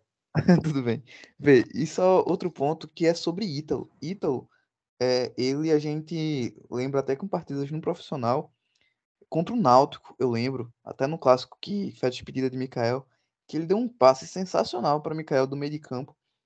E Mikael até Sim. perdeu o gol, foi um daqueles gols que ele perdeu. Mas assim, Sim. você vê que Ítalo pode não ser o, o Pirlo, sei lá quem, que tem um passe muito bom, mas ele tem, ele tenta e ele tem uma capacidade para fazer. Pode ser verde, pode não estar pronto, pode ser, mas ele tem. Então, poxa, você deixa dar chance para esse cara para ter no time Ronaldo, Fabinho e William Oliveira é difícil, né? Mas enfim, é o esporte. É, e aí sobre Ítalo, foi muito bom você ter falado do Ítalo, porque eu também lembrei de outra coisa, outra característica que nenhum outro volante do esporte tem, a não ser Nares, que nesse momento a gente não pode nem contar com ele, né? Que é o volante que aparece na área para finalizar. Ítalo só não fez um gol, acho que contra o Santa Cruz, eu não lembro contra quem foi. Foi anulado, impedimento, porque outro jogador tocou na bola e fez com que ele ficasse impedido. Mas é o jogador que vai, que começa a jogada, certo? E que vai até e que vai até a área, a área adversária para finalizar e finaliza bem. Sabe? Então assim, a gente não tem nenhum atleta além de Nares que tem essa característica. E por que esse moleque não está sendo utilizado? Sabe? E, e assim, para mim é, é isso que é, é chover no molhado, né? Mas assim, uma coisa é a gente ter um elenco incrível, assim, um elenco muito bom e jogador da base não ter chance, porque o elenco não dá espaço. Embora que isso também é meio ultrapassado essa ideia, porque se a gente for ver até elencos que tem muita grana, como o do Flamengo e Palmeiras, os caras da base estão tendo chance, né? Mas é, um elenco com as limitações que o esporte tem, e aí a gente vê esses jogadores tendo várias chances, várias chances, e os moleques nenhuma. E aí, quando o Gustavo é vendido ao Mikael, a gente vê que é simplesmente obra do acaso, né? Pois é, exatamente. E num clube como o esporte, na situação em que se encontra financeiramente, a galera da base devia estar tá jogando, devia estar tá tendo mais chances. Até para a gente conseguir vender esses meninos lá na frente, como foi com o Gustavo e com o Mikael. Mas até para a gente não, não, não alongar tanto, eu queria saber de vocês se teve algum destaque positivo nesse jogo e sem se alongar muito, até para o episódio também a gente já está com um tempo considerável aqui na gravação, é, os destaques negativos, que eu acredito que foram muitos, mas vamos tentar até trazer dois, três destaques aí no máximo. Eu já adianto que, para mim, o melhor jogador do esporte em campo chama-se Rafael Thierry. Ele até errou uma bola no finalzinho do jogo já, que ele tenta recuar ali de cabeça para Maílson, a bola acaba indo para escanteio. Mas para mim foi o melhor zagueiro do jogo, do esporte no jogo, e também o melhor volante do esporte no jogo. Se você parar para observar esse jogo de Rafael Thierry hoje, era muita, muita bola vertical, cabeça erguida, quebrando linhas, tentando achar o companheiro na frente e não com aqueles passes em, em formato de U, toca para Sabino, ou toca ali para Everton, que é o, o, lateral, né, que joga do, pelo corredor dele. Então, para mim, se tem algum destaque positivo no jogo de hoje, é Rafael Thierry. E aí eu quero saber também o, os de vocês. Marcelo, pode começar. Lucas, vê só. É, Thierry e Sabino, eu acho que, assim, poucas vezes eu vi no esporte uma dupla de zaga tão forte. Tudo bem que nos últimos anos teve Adriel Thierry, teve Maidana também, mas assim, Thierry e Sabino é uma dupla muito segura. Thierry, outra vez, eu, jogou muito bem. Sabino foi outro que eu particularmente também gostei muito e são, para mim, os dois melhores em campo. É, Thierry e Sabino com quase todos os jogos, porque o Sport não, não rende ofensivamente. Então, defensivamente, ficam os destaques. E eu também queria destacar Sander. Eu acho que Sander, ele não fez uma partida primorosa, porque nunca, acho que ele nunca, nunca fez uma partida tão boa. Mas, assim, ele, voltando de contusão agora, com uma máscara, ele teve uma jogada que foi até uma jogada, eu acho, que com com Alanzinho, que Alanzinho cruzou, foi aquela com o Kaique, que ele deu um, um, um passe é, importante, um bom passe, que nem parecia que, que era ele que estava atacando. Então, assim, foi uma que ele dividiu com o Raul Prata, que ele ganhou na dividida. Foi, essa e... mesmo, essa mesma, essa mesma. Sim. Foi, foi, não sei se foi Alanzinho, acho que foi aquela chance que Alanzinho cruzou e passou por todo mundo, acredito eu. Não, não, Mas... foi a chance que acabou com o chute de Kaique, o chute de, de foi para Kaique e depois terminou com o chute feioso de Búfalo. De Búfalo. Pronto. Como tem poucas chances, é até fácil de da gente é, identificar. Mas assim, é, foi uma partida bem ok, principalmente para quem tá voltando de contusão. Eu até Sim. queria citar, até queria citar o que Dudu falou, que é de Lucas Hernandes. Lucas Hernandes é um cara que, que eu acho que pode acrescentar ofensivamente. É, mas ainda acho que hoje, por enquanto, o Sanda é, é o titular. Sobre os destaques negativos, bem, aí a lista é, é consideravelmente maior. Eu, eu me incomodei muito com, com o Giovanni. Eu acho que, como eu disse, às vezes ele tem qualidade, não vou dizer que ele é ruim de jeito nenhum. Ele entrou no segundo tempo, acho que ele vem agregar, mas com a bola, com a bola no pé, não. É, ele se desliga do jogo em alguns momentos, talvez por causa da forma física, talvez porque não está 100% no ritmo de jogo, não sei. Mas assim, é um cara que a lentidão dele me incomodou em vários momentos e até o passe, que é o, a, característica principal dele, ele errou em alguns momentos que eu fiquei, poxa, ele já tá aí para isso, ainda fica errando. Então, para mim, foi o que mais me incomodou. Porém, não tem como tirar Everton Felipe do, do, do, do da parte negativa, porque o erro dele, tirando um erro da Alpozo, ele teve o erro que, que mais é, fez o esporte. Decisivo, né? É, mais decisivo, exatamente. Mais decisivo para a derrota do esporte, que foi o, o pênalti que ele cometeu em, em, no lateral do, do CRB. Então, foram os dois que mais, para mim, foram negativos, porém, eu queria destacar também que Juba não conseguiu, não por culpa dele, mas assim, ele foi muito bem marcado, ele não conseguiu render esse jogo. E, e também Buffalo, que assim, é como eu disse até antes, o que depois falou sobre ele também. É, eu não sei se o. Eu não, eu não consigo nem dizer que o campo atrapalhou, porque ele já vem fazendo isso. Ele fora da área, ele não consegue dar sequência. Então, assim, é, e a chance que ele teve na área, que foi uma. Eu até acho, eu tive a impressão na transmissão que a bola desviou um zagueiro. Mas a bola não ia no gol, acredito eu. Enfim. Mas assim, a chance que ele teve na jogada que eu falei há pouco, que iniciou com o Sander, passou por Kaique, é, foi algo, poxa, uma, foi uma chance muito clara. Era para ele ter aproveitado melhor. Fora outros, outros momentos lá que ele poderia ter ajudado mais na criação. E uma última coisa que eu achei minimamente positivo foi a entrada de Kaique. Todos os jogos que ele entrou até agora foi terrível. E agora eu achei que não foi terrível. Não é que ele foi Eu bem. também. É, não foi terrível. você. Entendeu? Eu Também. acho que foi a melhor entrada que ele teve até agora. Tomara que melhore ainda mais para ver se ajuda um pouco o Leãozinho. Guga, emenda daí. Tá. É, realmente, na, no positivo, não tem muito que destacar. É, eu tô contigo, Lucas, que realmente Thierry é um cara que, que, real, que tenta propor, mesmo sendo a última linha, né, o cara que tá lá atrás, mas ele faz muito mais ofensivamente pelo esporte do que o William Oliveira, por exemplo. E eu acho que isso diz muito sobre o William Oliveira. Mas também, eu acho que Thierry melhorou muito na bola longa, né? É, se a gente for lembrar daquele, daquele pênalti lá que não, não marcado para o esporte na final da Copa do Nordeste, foi um lançamento incrível que ele deu para para Buffalo, né? Então, assim, é um jogador que evoluiu muito nesse quesito e segue muito seguro, e é um jogador que está cada vez mais com uma boa leitura dos lances na parte defensiva e também na parte ofensiva.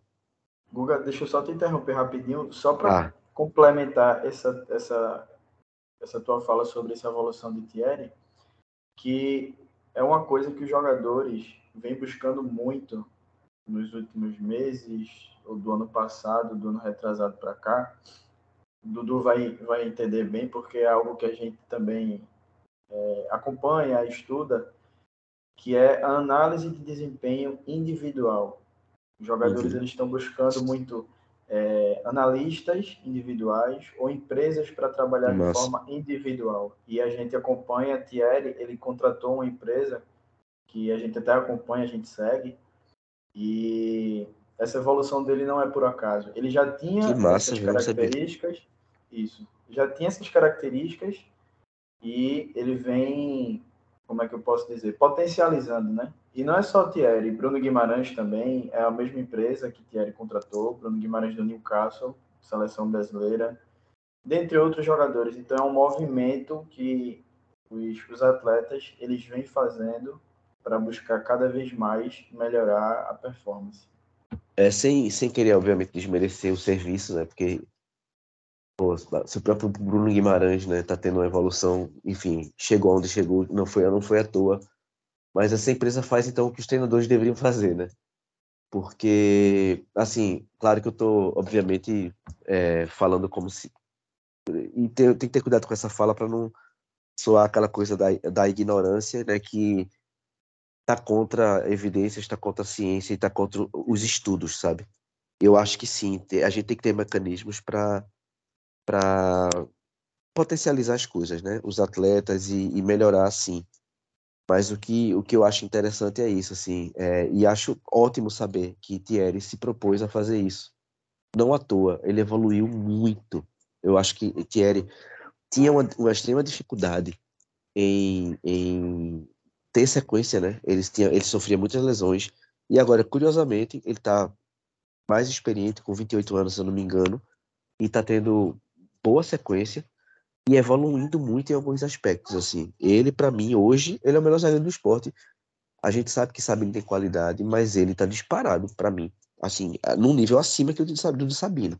Porque Concordo. Sabino, eu ainda acho que ele precisa dar uma emagrecida e às vezes ele faz escolhas no campo que eu não consigo entender, sabe?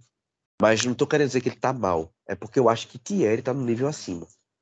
E aí hoje eu acho que é ele realmente. Eu acho que Kaique, sim, foi o único cara que propôs algo de diferente, tentou algo de diferente, pela direita, fez jogada, cruzou, deu cabeçada, que aí eu acho que a cabeçada ele, talvez pela, pela insegurança, né, por essa seca de gols, ele não, não fez a melhor finalização, mas ele estava ali também conferindo, né, tentando. E a jogada de Buffalo, que Buffalo perdeu, foi uma criação dele também.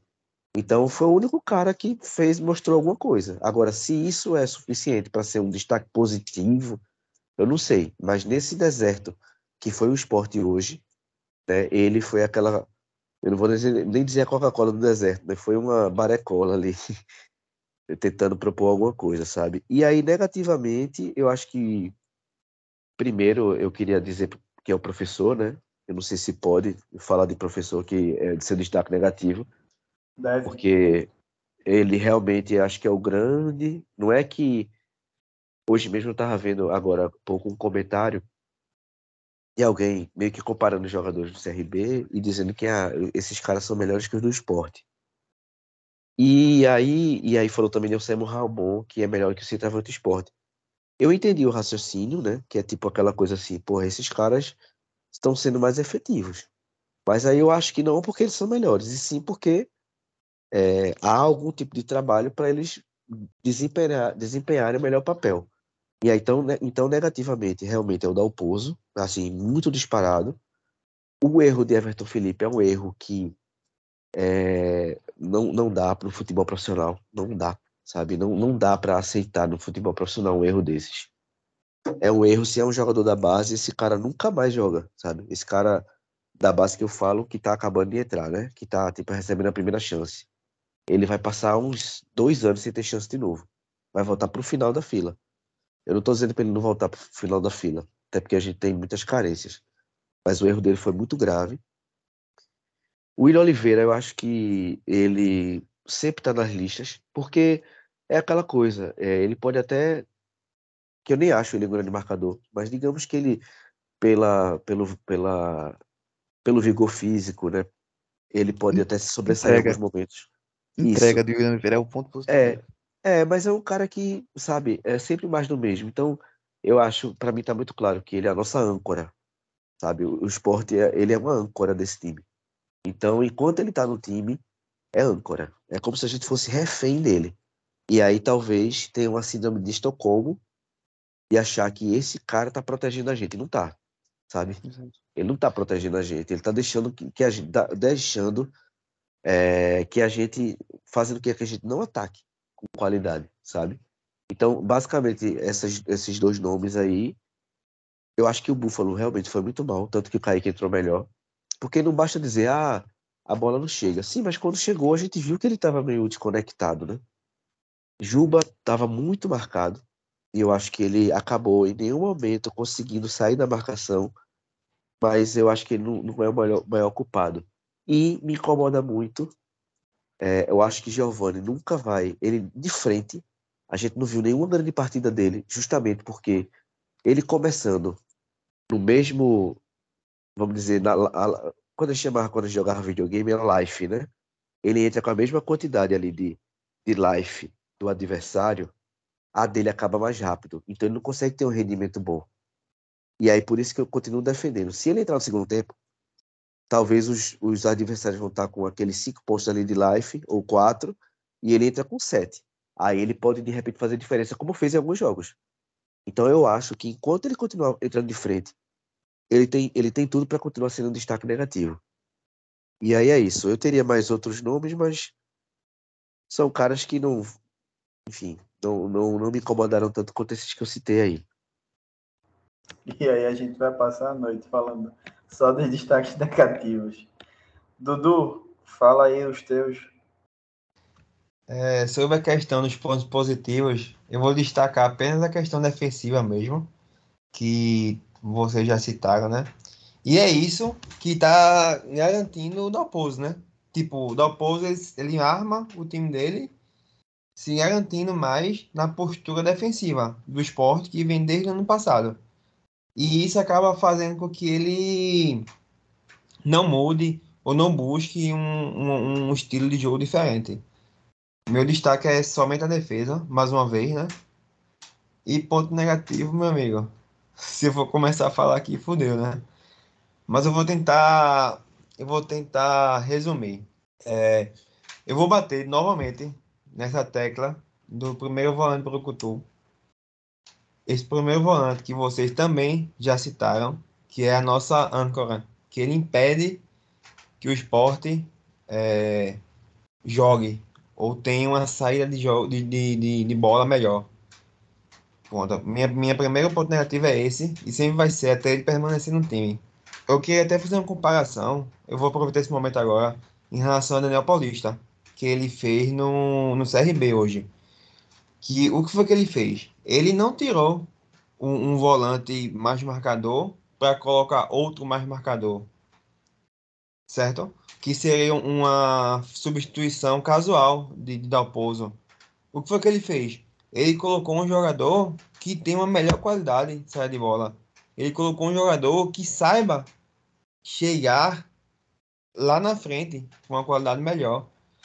O que foi que ele fez? Ele evitou que o esporte tivesse campo. O esporte estava numa crescente no jogo. Quando ele fez essa mudança, ele colocou o CRB para marcar em cima. O CRB perde... o esporte perdeu o campo, perdeu o espaço. Sabe? Até essas pequenas substituições essas pequenas funções, indicadores dos jogadores mudam o contexto da partida, coisa que da Pouso não faz. Inclusive, essa minha crítica vai ser em cima dele mesmo, do, do, do, do treinador. Eu não vou querer criticar Sander, não vou querer criticar outro jogador qualquer aí. Mas o Dalpozo, para mim, é o principal culpado, pô. Porque o cara mexe errado, monta errado, coloca a postura errada, não busca. Meu irmão, o esporte começou com o Oliveira e terminou o jogo perdendo de 1 a 0 com o Oliveira. Ele não teve nem a preocupação de tentar mudar, melhorar a saída, a criação, nada, pô. A minha crítica, mais uma vez, vai para ele, para o treinador, de Maraposo.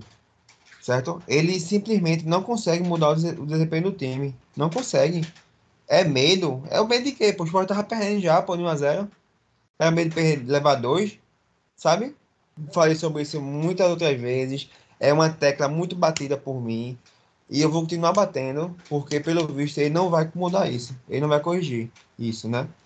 Aí só para dar mais nomes, né, em relação ao desempenho do time em si, Everton Felipe, infelizmente, ele tem muita mobilidade, ele aparece muito pro jogo, isso é bom.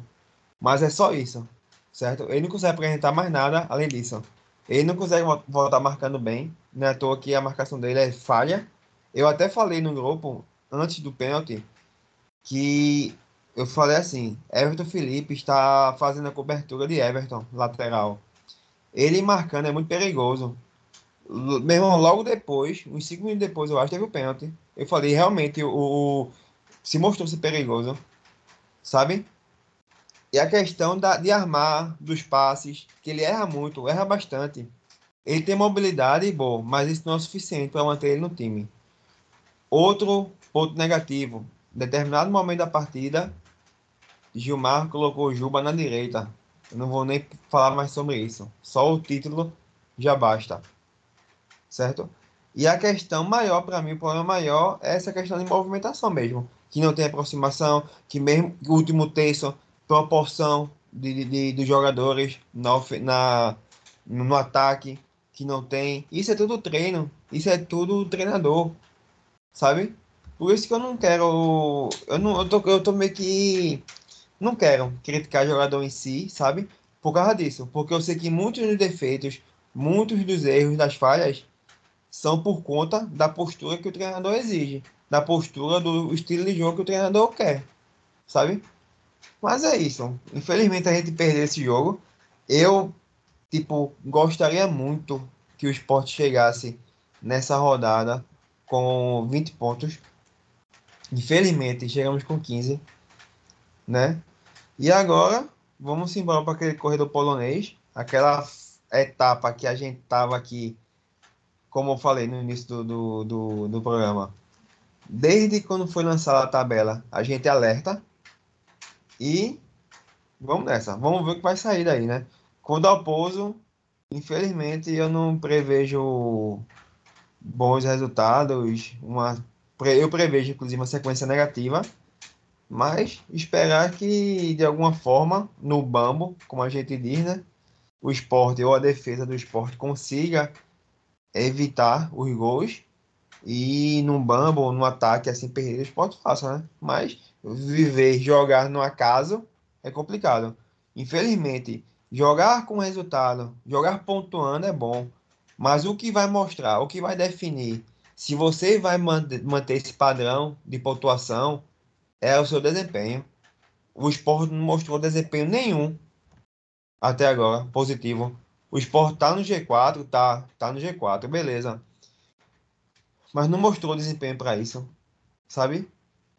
E vamos ver, né? Até que rodada vai durar o esporte no G4, né? É isso, Dudu. É... A gente já está chegando aqui na reta final do programa. O programa ficou um pouco longo hoje nesse, nessa derrota, mas realmente a gente tinha muito o que falar e trazendo tudo que aconteceu por conta desse adiamento do jogo, né? Desde a questão da, dos ingressos, do problema dos ingressos, e até o apito final nessa derrota para o CRB.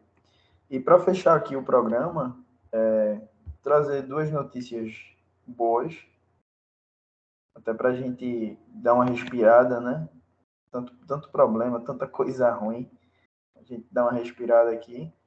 O primeiro, a primeira notícia é a venda de Mikael, né, que é, vai ser concretizada com a permanência da Salernitana na primeira divisão do Campeonato Italiano.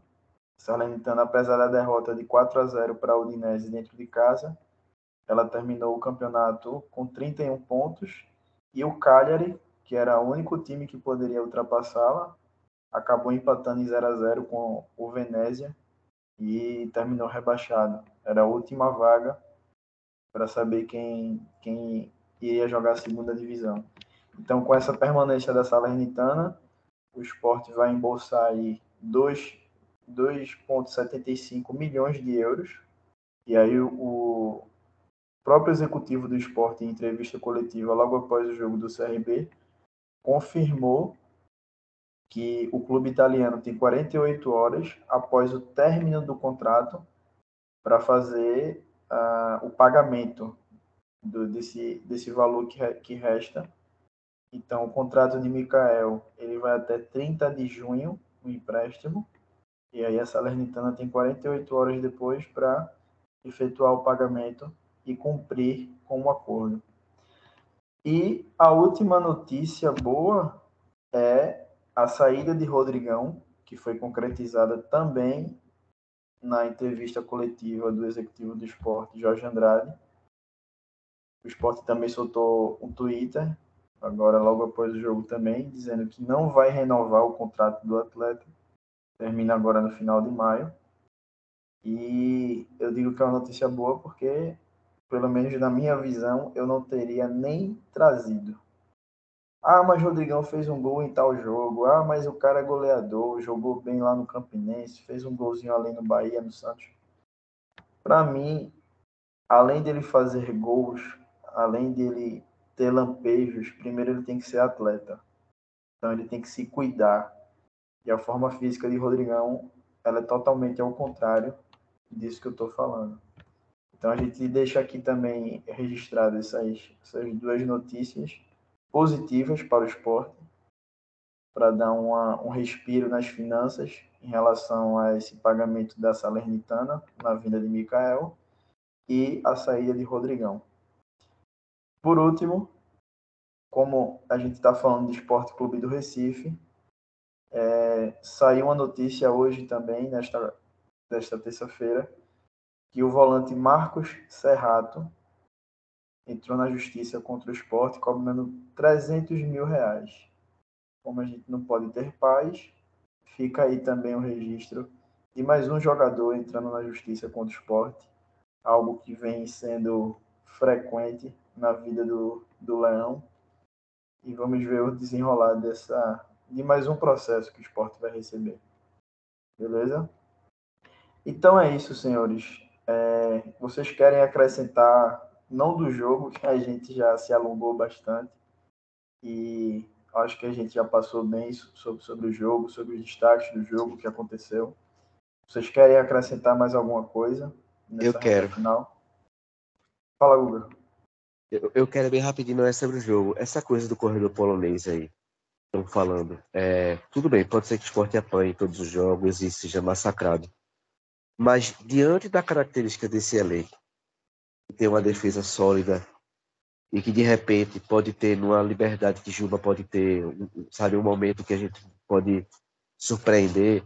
Eu não estou dizendo que a gente vai sair com grande pontuação, mas eu também não sei se dá para dizer assim. É, eu vejo muitas pessoas falando nisso que há ah, é, é, corredor polonês, mas eu não sei sinceramente se esses times têm qualidade para no esporte fechadinho ali, é, amarradinho e o, o, time no nível de concentração muito mais alto, que os caras vão estar muito mais concentrados no jogo contra o Cruzeiro do que contra o CRB, sabe?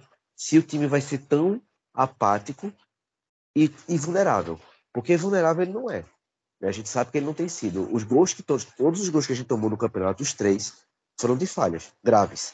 A de hoje foi gravíssima e ah, Maílson cometeu mais duas outras falhas sabe? Então, assim, eu, obviamente que também é uma torcida, eu espero que o esporte se comporte, né, que se não tem, não vai ter um grande futebol porque é o pouso aí do treinador, mas eu também não acho que a gente necessariamente vai passar, é, pode até acontecer, mas eu não apostaria que será um corredor que a gente vai ser massacrado todos os jogos. Pode até perder a maioria dos jogos, porque derrota atrás derrota, né? Às vezes vem o clima pesado, torcida hostilizando, o clima interno não fica bom, o time começa a perder. Isso pode acontecer.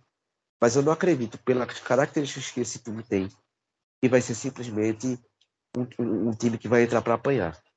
Eu queria é só é complementar uma coisa super rápido. É, a venda de Micael do Sertão, o Sport desembolsou um, vai desembolsar um valor.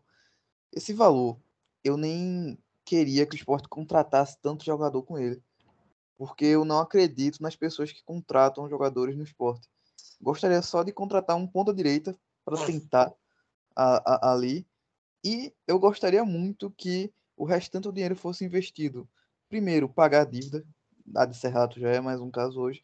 Segundo, melhorar esse sistema de ingressos que o pessoal está utilizando, dar um jeito de e também dos sócios, pô. É, você ser sócio do esporte hoje a gente já falou sobre isso, é uma dificuldade muito grande. Resolvam só esses problemas, por favor.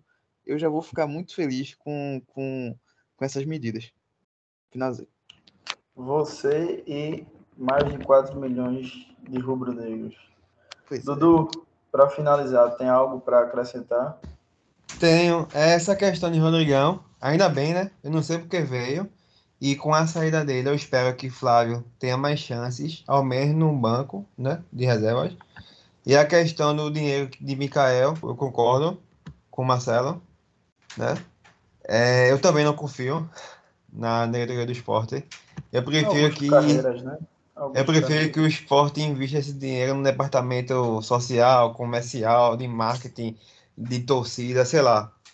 Na questão administrativa do clube em si e não em contratações. É isso. Finalizei minha parte aqui por hoje. Mas nem se iludam com esse dinheiro entrando em investimento, não, porque o que vai bater de credor na porta do esporte tá... é muita gente. Mas é isso, uhum. galera. Agradecer aqui pela companhia de vocês três, principalmente de Marcelo, que é um cara que está sempre interagindo com a gente lá no Instagram ouvinte nosso. Foi um prazer recebê-lo aqui no podcast. Fica o exemplo aí para demais torcedores que queiram é, compartilhar esse espaço aqui com a gente, queira falar, queira é, expor aqui né, a sua voz, o seu sentimento, analisar jogo com a gente.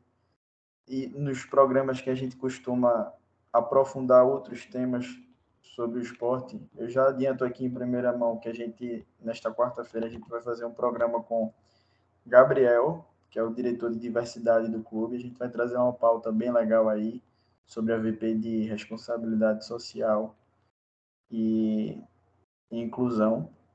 Então, é como eu sempre digo, o esporte não é só ali dentro das quatro linhas, ele vai além disso. E para que as quatro linhas estejam indo bem, que é o produto final, os bastidores do clube e as outras áreas do clube, elas precisam estar bem também. Beleza? Então, agradeço a todos que mais uma vez escutaram mais um episódio do Vozes da Arquibancada. Os que chegaram até o final, que pode de derrota é difícil de escutar. Eu mesmo sou um exemplo disso. Quando o esporte perde, é difícil você consumir programa. Quando o esporte ganha, você assiste tudo, escuta tudo. Mas agradecemos demais por quem chegou até aqui com a gente. E continue dando essa força ao projeto nas redes sociais também, que a gente está crescendo e é muito importante ter vocês junto com a gente. Beleza? Forte abraço a todos. Até a próxima. Tchau, tchau. Abraço, até mais. Valeu por tudo.